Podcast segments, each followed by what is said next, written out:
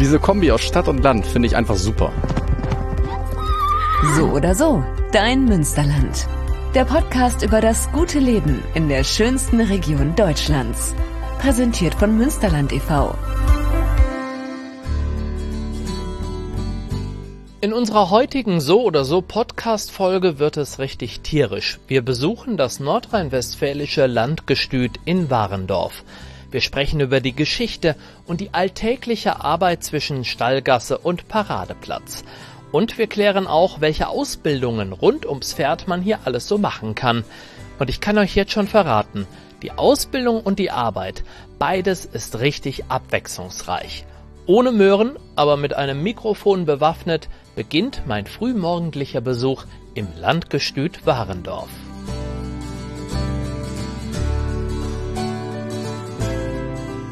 An historischer Stätte stehen wir hier an einem frühen Morgen, denn der frühe Vogel sattelt das Pferd, äh, Rudolf Brox, Obersattelmeister im Landgestüt Warendorf. Wir satteln nicht nur gleich die Pferde, sondern begutachten erstmal eine traumhaft schöne Kulisse. Wir haben es mit Gebäuden aus der Kaiserzeit zu tun. Rudolf, das hat alles eine Bewandtnis, dass das Landgestüt hier in Warendorf steht. Das liegt äh, daran, dass in der Zeit, als das Landgestüt gegründet wurde, 1826, Westfalen eine preußische Provinz war. Nach den napoleonischen Kriegen wurde Europa unter den Siegermächten neu aufgeteilt am Wiener Kongress und da fiel Westfalen an Preußen. So, und die Preußen waren große Pferdezüchter zu ihrer Zeit schon und da sind die Westfalen an den preußischen König herangetreten und haben darum gebeten, auch in Westfalen ein äh, Landgestüt zu gründen. Und da fiel die Wahl auf Warendorf, weil in Warendorf eine Kaserne gerade nicht benutzt wurde und da also Räumlichkeiten zur Verfügung standen. Und die Nähe zu Münster war auch äh, bestimmt äh, mit einem wichtiger Punkt. Und so kam das Landgestüt dann nach Warndorf. Jetzt ist es ja so, die Westfalen lieben Pferde und die Preußen haben auch damals Pferde geliebt. Ja, selbstverständlich. Die Preußen brauchten natürlich Pferde hauptsächlich fürs Militär. Ne, das war das Hauptanliegen. Also und natürlich auch die Preußen haben schon früh erkannt, dass man eine Pferdezucht oder eine Tierzucht generell am effektivsten und am besten, am schnellsten verbessern kann über die Vatertiere. Nicht, weil die sich besser vererben als die Mütter, sondern ganz einfach, weil sie sich mehr vererben als die Mütter. Ne, man kann also, wenn man jetzt eine gute Zuchtstute kann in ihrem Leben vielleicht 15, 16 Fohlen bekommen, aber ein Hengst kann sich ja tausendfach vermehren und so wird auf der Hengstseite, wurde damals schon scharf selektiert, das heißt ausgewählt. Nur die Besten durften sich vererben. Und das haben die Preußen schon frühzeitig erkannt und haben äh, unter diesem Motto die Hengste also stark ausgesucht und selektiert und so kamen nur die besten Hengste zum Einsatz. Gleich wollen wir noch ein bisschen mehr über die Zucht reden, aber jetzt sprechen wir mal kurz über dieses Ensemble hier. Also in der Mitte wunderschöner grüner Rasen äh, inklusive einer Pferdstatue. Dahinter steht welches Gebäude? Ja, das war ein ehemaliges Verwaltungsgebäude auch hier, wo, wo der Hauptsattelmeister, also der diensthöchste Gestützbeamte, der hier für den täglichen Ablauf zuständig war, dann die Verwaltung wurde da untergebracht Dort haben wir zum Beispiel das große Landstallmeisterhaus. Da ist heute unsere Verwaltung drin untergebracht. Da an, alleine an diesem imposanten Gebäude kann man auch schon erkennen, welchen hohen Stellenwert ein preußischer Beamter in dieser Funktion damals hatte. Ne? Da das war ja so seine Dienstvilla. Ja, das sind dann alles Stallungen. Die, diese Gebäude sind um 1885 errichtet worden und hier bezogen worden.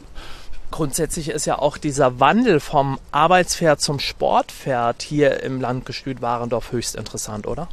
Ja, als die Motorisierung in der Landwirtschaft einsetzte nach dem Kriege in den 50er Jahren, war ja das Arbeitspferd von heute auf morgen arbeitslos, so können wir sagen. Und da drohte ja die Pferdezucht niederzugehen. Und dann hatten wir Glück dass in Deutschland der Reitsport aufkam und immer mehr breitere Schichten der Bevölkerung es sich leisten konnten zu reiten. Und dann war das Landgestüt eben ein Hort, in dem auch zu der schwierigen Zeit, als überall die Pferde waggonweise zum Metzger gingen, aber hier noch immer noch äh, qualitätsvolle Hengste standen. Und dann mit dem Weitsicht der damaligen Landstallmeister, die hier waren, wurden Hengste eingekauft, die eben dabei halfen, die äh, Transformierung vom Arbeitspferd zum modernen Reitpferd zu schaffen in der Pferdezucht. Und so hat Westfalen dann über die Jahrzehnte eine Spitzenposition äh, in der deutschen Reitpferdezucht äh, erringen können. Rudolf, es ist früh morgens. Ich würde sagen, jetzt bewegen wir uns ein bisschen. Also wir müssen noch nicht reiten, aber du kannst mir noch ein bisschen was zeigen. Ja, gerne.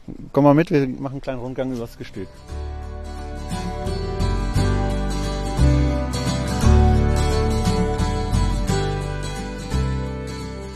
Jetzt siehst du hier unseren großen Fahr- und Reitplatz, auf dem auch jedem im Herbst immer die großen Hengstparaden stattfinden. Jetzt kannst du gerade mal sehen, da sind einige Kollegen jetzt schon mit äh, Gespannen unterwegs, fangen jeden Morgen um halb sieben an mit dem Füttern der Pferde und dann wird äh, gefrühstückt. Und wenn alle gefrühstückt haben, sowohl Mensch als auch Pferd, beginnt die morgendliche Arbeit. Und eure Arbeit hier ist nicht ganz unerfolgreich. Ja, das kann man so sagen. Über die vielen Jahrzehnte, äh, die das Landgestüt ja hier äh, die Zucht betreibt, haben wir etliche Vatertiere hier im Stall gehabt, äh, die Olympiasieger, Weltmeister äh, gezeugt haben. Macht das stolz? Ich bin jetzt äh, seit 42 Jahren hier in diesem Betrieb, hier am Gestüt. Und das macht schon stolz, wenn man, wenn man in so einer alten, traditionsreichen Institution arbeiten darf und wirken. Das ist auch äh, kein Beruf, das ist schon ein bisschen mehr so Berufung. Also wenn man hier äh, so lange ist, dann ist man äh, quasi mit dem Betrieb verwachsen. Also das ist, man blutet mit, also man, man lebt mit, egal ob es gut geht oder schlecht geht. Man sitzt da mit, mit Herzblut dabei. Ne? Ich bin ein wenig erleichtert. Das Pferd, was jetzt gerade hier vorbeilief, ich dachte erst, das wäre jetzt für mich. Nein, also äh, dem, das wollten wir dem Pferd jetzt doch nicht antun. Da, also da müssen sitzen schon ausgebildete Reiterinnen drauf, die oder Reiter. Ich glaube nicht, dass äh, du da gut mit zurechtgekommen wärst mit dem. Ihr beiden saht nicht so aus, als wenn ihr so kompatibel gewesen wärt. Dem ist nichts hinzuzufügen. Ja. Was mir aber auffällt, ich bin, glaube noch nie in einem schöneren Stall, Gestüt gewesen, als dass es hier in Warendorf ist. Es ist fast wie in einer Kathedrale. Wir haben ganz viele Säulen, die das Gewölbe hier tragen. Die Pferde haben an den Wänden historisch bemalte Schilder und, und das sind alles Kaltblüter hier. Zurzeit haben wir 23 Hengste dieser Rasse in unserem Bestand. Die Rasse heißt richtig rheinisch-deutsches Kaltblutpferd. Die ist 100 Jahre alt, die Rasse und die hatte einst Weltgeltung. Also man muss sich ja überlegen, in der Zeit, als die Landwirtschaft auf äh, Pferdekraft angewiesen war, waren das die Pferde, die eigentlich für Wohlstand und Einkommen gesorgt haben. Ne? Also diese Pferde, das sind halt die schweren Arbeitspferde, wie sie früher gebraucht wurden. Und das äh, Land fördert halt den Erhalt dieser Rasse. Es ist eine vom Aussterben bedrohte Haustierrasse. In Westfalen oder in Nordrhein-Westfalen werden im Jahr ungefähr um die 100 und ein paar mehr äh, Stuten decken gelassen von dieser Rasse. Also es ist schon eine sehr kleine Population, die wir davon haben. Und diese Züchter, die sich um diese, um den Erhalt dieser Rasse bemühen, das sind wirkliche Idealisten. Also denn da ist kein Geld mit zu verdienen oder irgendwas äh, zu machen. Die machen das wirklich aus Idealismus und, und aus Freude an dieser Rasse. Und das Land unterstützt halt diese Bemühungen, diese Rasse zu erhalten, indem wir hier eine gewisse Anzahl an Hengsten zur Verfügung stehen, die auch äh, eine gewisse genetische Diversität äh, aufweisen, sodass es äh, immer, immer genügend Blutlinien da sind, damit die Rasse gesund bleibt. Aber ausgefallene Namen. Wenn ich hier Netzer lese, muss ich automatisch an Günther Netzer denken und wenn ich Lindor lese, automatisch an Schokolade. Ja, es hat sich so eingebürgert, dass bei den Kaltblutpferden noch äh, meistens deutsche Namen genommen werden und äh, auch, äh, das hast du, da hast du völlig recht, der Bezug äh, auf den Fußballspieler, die Anspielung ist auch äh, gemeint mit dem Namensgebung dieses Hengstes. Das äh, ist so. Jetzt sind wir wieder draußen auf dem Paradeplatz und haben nicht das Pferd umgesattelt, sondern den Interviewpartner umgesattelt. Jürgen Scherk ist nicht nur Hauptsattelmeister, sondern auch Ausbilder hier am Landgestüt Warendorf. Ausbildung ist ein ganz großes Thema hier bei euch. Ja, also wir bilden im Beruf Pferdewirt aus und da gibt es ja mehrere Fachrichtungen und wir bedienen drei davon. Das sind einmal äh, Pferdewirt Fachrichtung äh, klassische Reitausbildung, dann haben wir noch äh, Fachrichtung Haltung und Service und dann noch die Fachrichtung Zucht. Eine Ausbildung zum Zahntechniker, eine Ausbildung zum Bürokaufmann kann ich mir sehr gut vorstellen. Wie muss ich mir denn jetzt eine Ausbildung hier bei euch vorstellen, wo es tagtäglich rund ums Pferd geht? Die Grundausbildung äh, haben natürlich alle das Gleiche. De, der Umgang, Handling mit dem Pferd, Pflege, Fütterung, Haltung.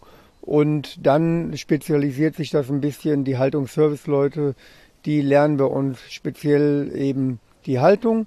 Und dann äh, ist das äh, nach der neuen Ausrichtung auch so gedacht, dass die eben die Servicekräfte sind in den Reitvereinen, in den Reitstellen, in den Gestüten und da, wo Kundschaft auch ist und die eben auch beraten und denen mit Rat und Tat zur Seite stehen. Die äh, Pferdezüchter landläufig, also die äh, Zucht lernen, das sind die, die in den Gestüten äh, für die äh, Zucht zuständig sind, sprich äh, Fohlengeburt, äh, Stutenhaltung, Aufzucht von Jungpferden, von Jährling Zweijährigen und eben auch die Hengsthaltung. Und das ist ja unser Kerngeschäft hier, die Hengsthaltung. Und das vermitteln wir denen hier. Das klingt total spannend. Jetzt kann ich mir vorstellen, viele, viele Bewerbungen landen auf deinem äh, Schreibtisch und da natürlich die richtigen Azubis, ich glaube, das sagt man auch mhm. bei euch so, zu finden, das ist schon eine schwierige Kiste. Welche Tipps kannst du denn vermutlich überwiegend jungen Mädchen geben? Ja, äh, in der Tat äh, überwiegend junge Mädchen. Früher haben wir ja hier, hier nur Männer oder junge Männer gehabt, die sich beworben haben. Das hat sich gewandelt. Äh, weil letztendlich auch äh, die Frauen in der Überzahl sind, die eben äh, mit Pferden hantieren. Ja, den Tipp geben, Voraussetzung ist natürlich, dass man schon was vom Pferd kennt. Man kann hier also nicht ohne Kenntnisse anfangen, das funktioniert nicht. Wir sollten schon mal geritten haben, auch die Haltungsservice äh, Auszubildenden sollten auch schon Reiterfahrung haben und die äh, klassische Reitausbildung lernen, die sollten wenigstens auch schon ein Reitabzeichen haben.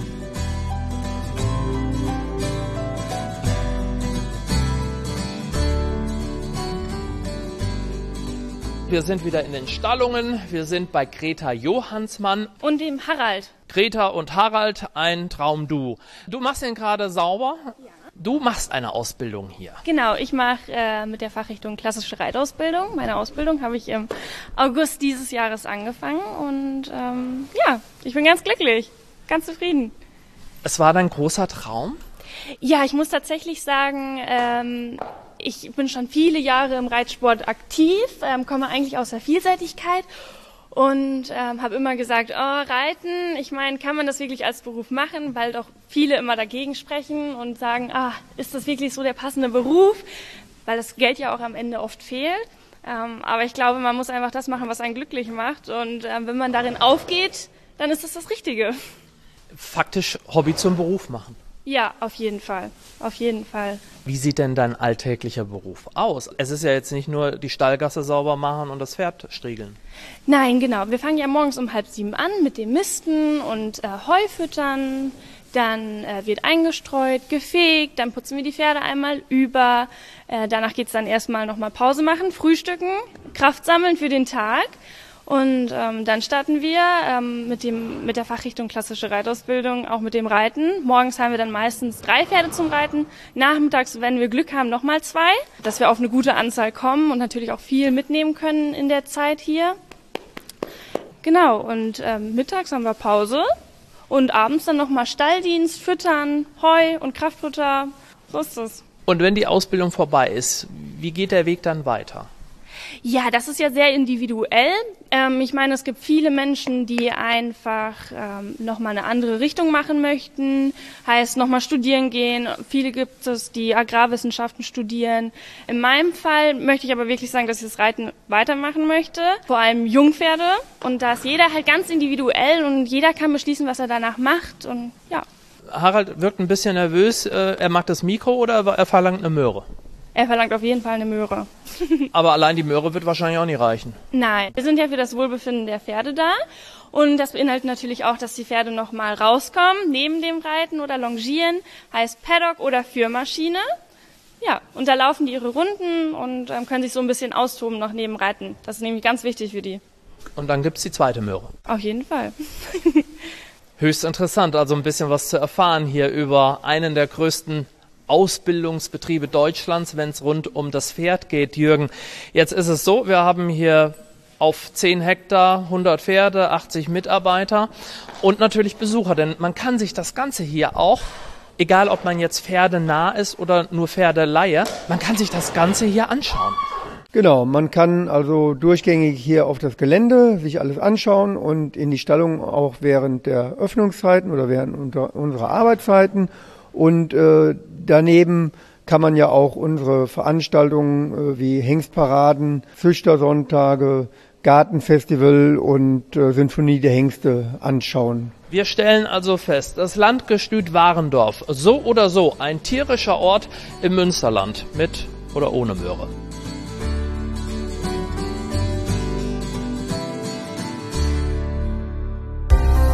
Mehr über die aktuelle Folge und das gute Leben im Münsterland findest du auf münsterland.com slash podcast und überall, wo es Podcasts gibt.